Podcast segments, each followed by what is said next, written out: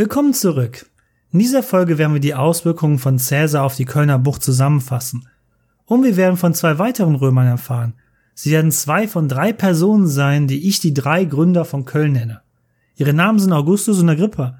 Die dritte, eine Frau, wird ebenfalls in Kürze bekannt gegeben. Bleibt dran für die nächsten Episoden einfach.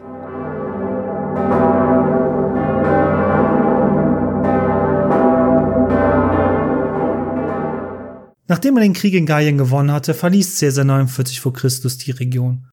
Er hatte sich gegen den Senat in Rom gewandt und den Fluss Rubicon in Norditalien überquert. Caesar würde im Bürgerkrieg letztendlich siegreich hervorgehen. Er wurde 44 vor Christus zum Diktator auf Lebenszeit. Damit war die römische Republik diesmal endgültig zu Grabe getragen worden. Aber das interessierte die Ubier auch nicht wirklich. Sie waren allein auf der rechten Seite des Rheins in feindlichem Gebiet weiterhin. Gallien war zwar nun bis zum westlichen Rheinufer erobert worden und von Rom gesichert, die rechte Seite, auf der die Ubier nun aber noch immer lebten, die war ja nicht gesichert. Sie waren daher überhaupt nicht sicher. Und von den anderen germanischen Stämmen wurden die Ubier gehasst. Mehr als dass die Deutschen heutzutage die Möglichkeit eines generellen Tempolimits auf Autobahnen hassen. Und Caesar würde niemals zurückkommen, um den Ubiern zu helfen. Er hatte ja andere Herausforderungen zu bewältigen.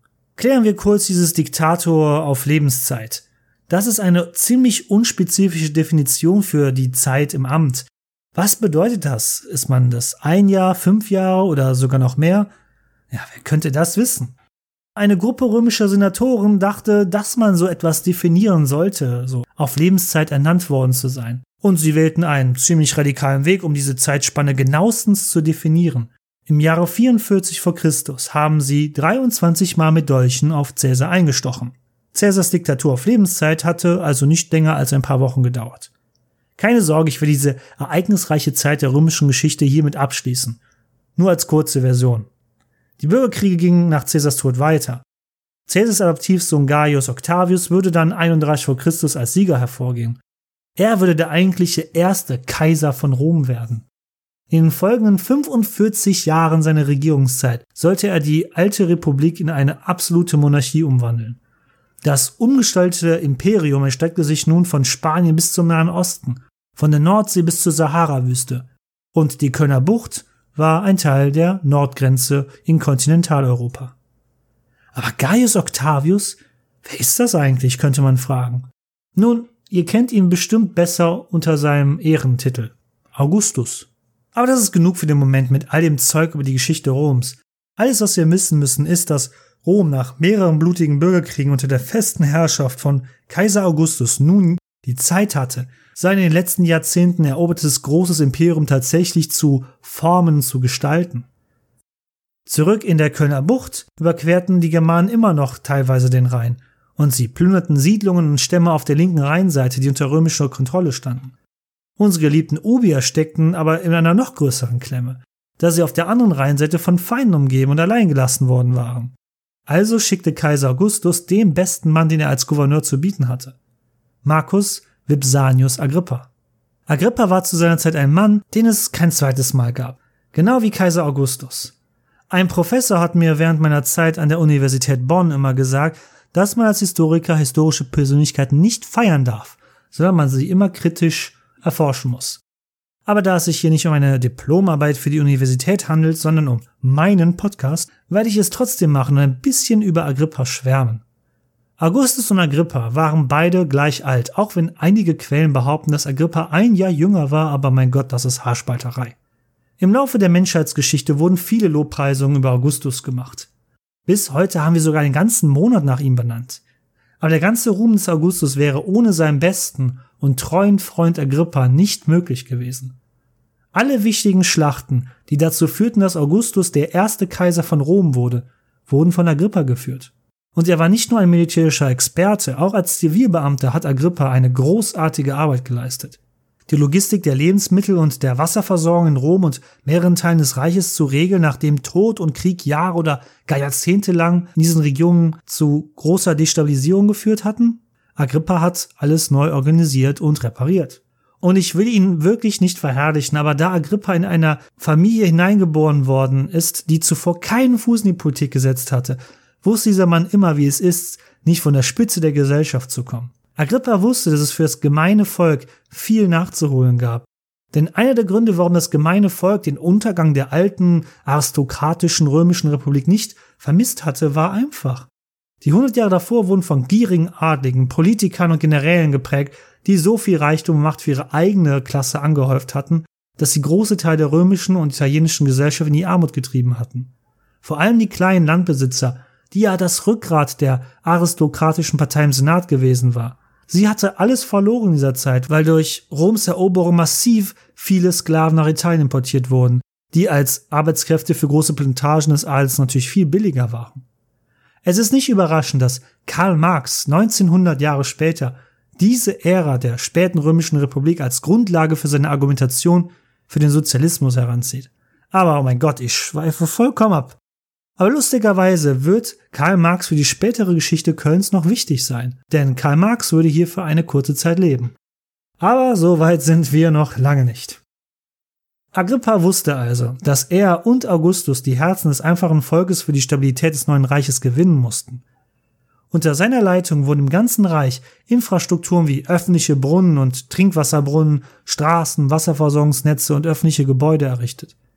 Und nach 2000 Jahren ist von Agrippas Werk überraschend viel noch da.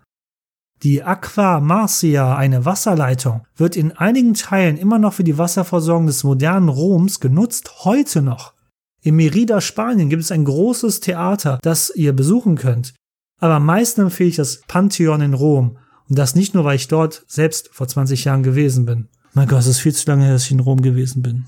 Naja, aber geht ja derzeit nicht. Das Pantheon in Rom wurde für all die Götter benutzt, die keinen eigenen Tempel in der Stadt hatten. Es ist die am besten erhaltenste antike römische Baustruktur, die bis heute existiert. Mit viel Glück muss man auch sagen. Nur wenige Jahrzehnte nach dessen Errichtung wurde es durch einen Brand fast zerstört. Später überlebte es den Untergang des Römischen Reiches und der Stadt Rom selbst, weil sie in eine christliche Kirche umgewandelt wurde. So wurde das Gebäude glücklicherweise weder von den verschiedenen Invasionstruppen, die Rom plünderten, niedergebrannt, noch von anti-heidnischen Christen zerstört, die dies den meisten heidnischen Tempeln in der Zeit des späten Römischen Reiches antaten. Danach diente es als Grabmal für die italienischen Könige des 19. und 20. Jahrhunderts. Das Pantheon ging oft nur knapp der Zerstörung, das letzte Mal im Zweiten Weltkrieg. Sie hat eine große Kuppel auf der Spitze und ist absolutely breathtaking, wie Keanu Reeves auf der E3 von 2019. Man stelle sich vor, sie haben dieses Gebäude, die Römer haben dieses Gebäude ohne Hightech-Werkzeuge wie Maschinen oder Computer gebaut. Wenn ihr mal nach Rom reist, ihr müsst euch das Gebäude unbedingt mal anschauen. Gut, das war ein bisschen zu viel Abschweifen. Aber ihr seht, also, dass Agrippa tatsächlich ein guter Freund des Kaisers war. Denn wenn Augustus für mehrere Jahre zu Militärkampagnen weg von Rom aufbrach, deckte Agrippa ihm den Rücken und regierte in seiner Abwesenheit in Rom als Regent. Er hatte nie auch nur ansatzweise versucht, seine Macht zu missbrauchen, um Augustus zu stürzen. Er war die Art von guter Kumpel, den jeder von uns im Leben braucht. Aber genug damit. Konzentrieren wir uns mehr auf den Einfluss Agrippas in der neu eroberten Kölner Bucht. Agrippa diente zwei Amtszeiten als Statthalter in Gallien. Die erste Amtszeit ging von 39 bis 38 vor Christus und dann von 20 bis 18 vor Christus. Und da die Römer alles bis zum Rhein als Gallien betrachteten, also auch das heutige linksrheinische Köln in Theorie, war er auch der Statthalter von der Kölner Bucht. Lasst uns also in der zweiten Hälfte dieser Episode mehr über die Arbeit von Agrippa vor Ort sprechen hier. Für mich ist Agrippa der erste Gründer der Stadt Köln. Dies impliziert natürlich, dass es mehr als nur einen gibt und dazu komme ich auch noch. Aber tauchen wir in eine kleine Sage ein, die uns mehr über Agrippa erzählt. Und diese Sage ist tatsächlich in vielen Teilen sogar wahr. Und äh, diese Sage hat auch ein bisschen was von Humor. Und äh, sie geht folgendermaßen. Die Römer hatten ganz Gallien erobert und waren auf dem Weg, das freie Volk Germaniens zu erobern. Auf dem rechten Rheinufer lebte ein kleiner germanischer Stamm, der Ubia genannt wurde. Sie waren ein kleiner und nicht sehr mutiger Stamm, weil sie nur zur Verteidigung kämpften. Sie zogen das Fischen und Jagen vor und das Schlimmste in den Augen der Nachbarstämme, die Männer hörten sogar auf ihre Frauen, um Ratschläge zu erhalten. Könnt ihr euch das vorstellen? Schwächlinge riefen die anderen Stämme, verflucht seid ihr hässlichen Ubier. Es war sicher, dass die Ubier überhaupt keine Freunde hatten. Und außerdem waren die Römer unter General Agrippa auf dem Weg, sie zu erobern, wie sie es mit den Gaiern zuvor getan hatten. Die Häuptlinge der Ubier mussten sich entscheiden. Sollten sie sich wirklich allein der mächtigen Militärmacht des Römischen Reiches stellen? Es war doch unmöglich, diese Begegnung zu überleben. Stattdessen hörten sie auf ihre Frauen, die empfahlen, wenn du deinen Feind nicht schlagen kannst, werde sein Freund. Außerdem sagten sie ihnen, sie sollten die Römer einfach durch ihr Gebiet ziehen lassen. Und genau das haben die Häuptlinge der Ubier dann auch getan. Als die römischen Legionen ankamen, um gegen die Sueben zu kämpfen, sie waren diejenigen, die die Ubier in der Vorlüge zuvor für die Unterstützung der Trevera und Eburon bei ihrem Aufstand gegen Caesar verantwortlich gemacht hatten, gaben die Ubier den römischen Legionen sogar Lebensmittel und Vorräte auf ihrem Weg ins weitere tiefere Germanien. Wie ihr euch vorstellen könnt, hatten die anderen Germanen genug davon. Die Ubier sind nicht nur Schwächlinge, nicht nur hässlich, sie sind auch Verräter. Der römische General Marcus Agrippa auf der anderen Seite wiederum war von dieser Freundlichkeit der Ubier, die er gesehen hatte, gerührt. Er wusste, dass der kleine Stamm der Ubier nicht lange gegen solche Animositäten seiner Nachbarn ankommen würde. So lud er die Ubier ein, den Rhein zu überqueren und sich auf dem linken Ufer, im römischen Gebiet in der Kölner Bucht eben niederzulassen. Natürlich war das Geschenk von Agrippa nicht ohne Bedingungen. Er befahl den Ubiern eine Mauer um die Stadt zu bauen, wo die Ubier und die Römer sich niederlassen und vor den Fluten des Rheines sicher sein konnten. Darüber hinaus sollten die Ubier die Grenzen am Rhein gegen Eindringlinge oder Feinde Roms bewachen. Die Ubier waren damit nun quasi Franchise-Nehmer des römischen Reiches. Das werden wir auch tun, versprachen die Ubier. Aber statt das zu tun, gingen sie nur im Rhein fischen und bewachten die Grenze nicht, wie Agrippa es ihnen befohlen hatte. Agrippa war schockiert. Ihr sollt die Grenze schützen und nicht auf eine Angeltour gehen. Eure Mission ist es, das Reich gegen alle barbarischen Eindringlinge zu verteidigen. Aber Agrippa sah in den Augen der Häuptlinge, was vor sich ging. Die Ubier hatten Angst davor, wieder alleine gelassen zu werden, wie es ja Cäsar schon davor getan hatte. Agrippa gab also zu, ah, vielleicht ist die Aufgabe zu groß für einen solch kleinen Stamm wie euch, liebe Ubier. Für eure Hilfe lasse ich einen Teil meiner römischen Truppen hier und wir werden starke Befestigungsanlagen um eure Siedlung herum bauen, um die Verteidigung des Rheins als Grenze zu erleichtern. Die Ubier waren glücklich und sehr dankbar über diese Nachricht. Aber dennoch schien die Ubier irgendwie traurig zu sein. Was ist denn? fragte Agrippa einen der Häuptlinge erneut. Nun, äh, wir, wir wissen nicht genau, wie wir das sagen sollen, sagte einer der ubischen Häuptlinge. Ach kommt schon, liebe Freunde, ihr könnt offen zu mir sprechen. Nun, äh, sagt da der Häuptling. Die anderen germanischen Stämme nennen uns hässlich. Findest du uns hässlich? Agrippa konnte sich nicht helfen und antwortete, ihr fragt mich, den römischen Statthalter, ob ihr hässlich seid? Um dieses Problem aus dem Weg zu räumen, befahl er einem Diener, ihm ein Silbertablett zu bringen. Agrippa reinigte diesen Silberteller mit seinem eigenen Mantel und polierte ihn, sodass man ihn als Spiegel verwenden konnte. Halt das vor dein Gesicht, forderte Agrippa einem Häuptling auf. Was siehst du? Nun, äh, ich äh, sehe mich selber, antwortete der Häuptling und starrte in sein eigenes Spiegelbild. Also sag mir, sagte Agrippa frech, findest du dich hässlich? Und warum dieses Gesicht? Lächel doch mal. Der Häuptling lächelte. Und als er den lächelnden Ausdruck seines Gesichts sah, musste er einfach über sich selbst lachen. Die anderen Häuptlinge schnappten sich nacheinander die Silberplatte und fingen ebenfalls an zu lachen. Seht ihr, erklärte Agrippa, Männer, die über sich selbst lachen können, werden niemals hässlich sein. Nun begann auch der Rest des ubischen Volkes in den Spiegel zu schauen. Die ganze Nacht hindurch war überall fröhliches Lachen zu hören. Und auf diese Weise wurden Römer und Ubier schließlich beste Freunde. Im Gegensatz zu vielen anderen traditionellen Geschichten, von denen ich in Zukunft sprechen werde, ist dieses eine ziemlich moderne Geschichte aus dem 20. Jahrhundert. Und ich habe es noch einmal erzählt, wie ich es am besten in Erinnerung habe. Denn diese Geschichte hier wurde von dem Autor Tilman Röhrig geschrieben und sie ist natürlich absolut fiktiv und nicht aus der Antike. Ist es also ein, eine Sage? Nun, nicht wirklich, aber sorry, dass ich euch erst in die Irre geführt habe. Aber ich mag diese Geschichte und ich erinnere mich noch, wie ich sie als Kind zum ersten Mal gelesen habe und ich dachte, ich erwähne sie hier, weil doch so viel Wahrheit in dieser Geschichte steckt. Also vielen Dank, Herr Röhrig. Aber wie viel von dieser Geschichte ist denn wirklich wahr? Nun, ziemlich viel eigentlich. Der beschriebene Prozess der Umsiedlung der Ubier und des Aufbaus der Stadt dauerte natürlich wesentlich länger als hier beschrieben. Die Ubier, so erinnert ihr euch ja, unterwarfen sich einige Jahrzehnte zuvor Cäsar, um sich davor zu retten, von ihm selbst, wütend, der bereits die Eburonen auf dem Weg der Rache getötet hatte, zerquetscht zu werden. Die Ubier zollten Rom wahrscheinlich fortan Tribut und lieferten vor allem Truppen wie die berüchtigte germanische Kavallerie. Denn die Römer waren in der Tat ziemlich schlechte Reiter Sie kämpften im Bürgerkrieg für Caesar und lieferten Augustus später sicherlich auch militärische Hilfe. Aber zu Hause in Germanien war das Leben für die Ubier ziemlich hart, wie ich wahrscheinlich jetzt schon sehr oft deutlich gemacht habe. Augustus schickte Agrippa zweimal an den Rhein, um ihn als Grenze zu sichern. Die Region war zwar erobert worden, aber der Rhein war eigentlich noch überhaupt nicht gesichert. Es gab viele Furten entlang des Flusses, die erlaubten, dass germanische Stämme plündernd in das Gebiet eindringen konnten. Agrippa hatte also dort die perfekte Idee. Warum nicht die unter Druck stehenden Ubier ins römische Gebiet einladen und dort ihre Kräfte mit denen der Römer vereinen? Auf diese Weise würde ein großer Teil des linken Rheinufers gesichert werden. Und im Gegenzug wären die Ubier auch dankbar. Und dies stimmt natürlich ziemlich viel mit der Geschichte überein, die wir gerade gehört haben. Der römische Historiker Tacitus, ihr habt bestimmt schon mal von ihm gehört im Schulunterricht oder sonst wo, berichtet darüber in seinem Buch Germania. Zitieren wir ihn doch einmal kurz. Zitat Sie, also die Ubier, waren vor einiger Zeit hierher gekommen und wurden wegen ihrer zuverlässigen Loyalität zum Schutz, aber nicht zur Überwachung ans unmittelbare Rheinufer verlegt. Zitat Ende. Tacitus schrieb dies um das Jahr 100 nach Christus, also fast 120 bis 140 Jahre später. Ein anderer Historiker namens Strabo, der sogar zur Zeit des Augustus lebte, schrieb ebenfalls darüber. Nach der Beschreibung der Germanenstimme, die auf der rechten Seite des Rheines lebten, berichtete er, Zitat, auf der anderen Seite leben die Ubier, die freiwillig von Agrippa in diese Region geführt wurden. Zitat Ende.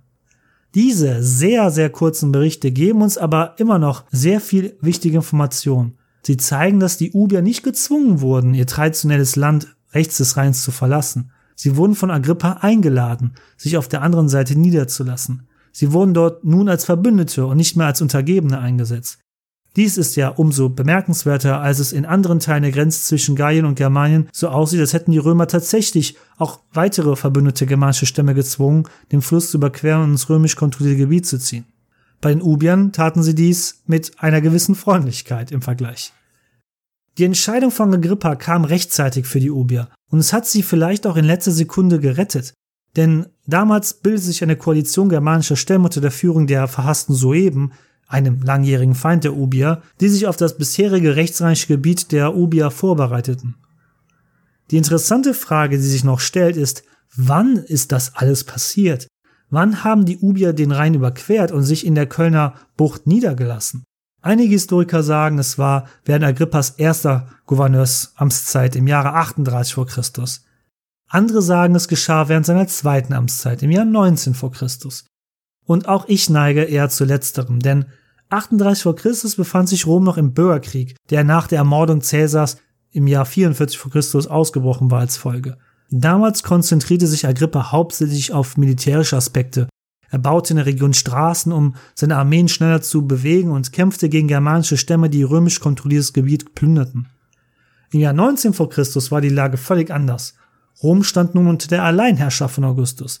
Der Bürgerkrieg war schon vor über einem Jahrzehnt zu Ende gegangen. Dies war also nun eine gute Zeit, um die innere Konfiguration des Reiches zu strukturieren und zu verbessern und um sie nun gegen äußere Feinde an ihren Grenzen zu verteidigen. Die Ubier haben von diesem Umsiedlungsprogramm mit Agrippa wirklich profitiert. Erinnert euch, was ich in der ersten Folge erzählt habe. Die Kölner Bucht hat einen sehr fruchtbaren Boden. Unter der römischen Herrschaft war nun die Region ein sicherer Ort, der keine Plünderung mehr fürchten musste. Die Ubier siedelten sich da in der gesamten Kölner Bucht an. Sie bauten überall kleine Gehöfte und Siedlungen. Wie viele von ihnen sich wirklich in der Kölner Bucht niedergelassen haben, kann natürlich nur geschätzt werden, aber da die Region über großes und fruchtbares Land verfügte und wenn man denkt, wie viele Menschen damals logistisch in einer Gruppe transportiert werden konnten, könnten 40.000 Ubier realistisch sein. Alle Siedlungen der Ubier dienten nun als Schild an der Grenze, und das gefiel natürlich Agrippa und den Römern.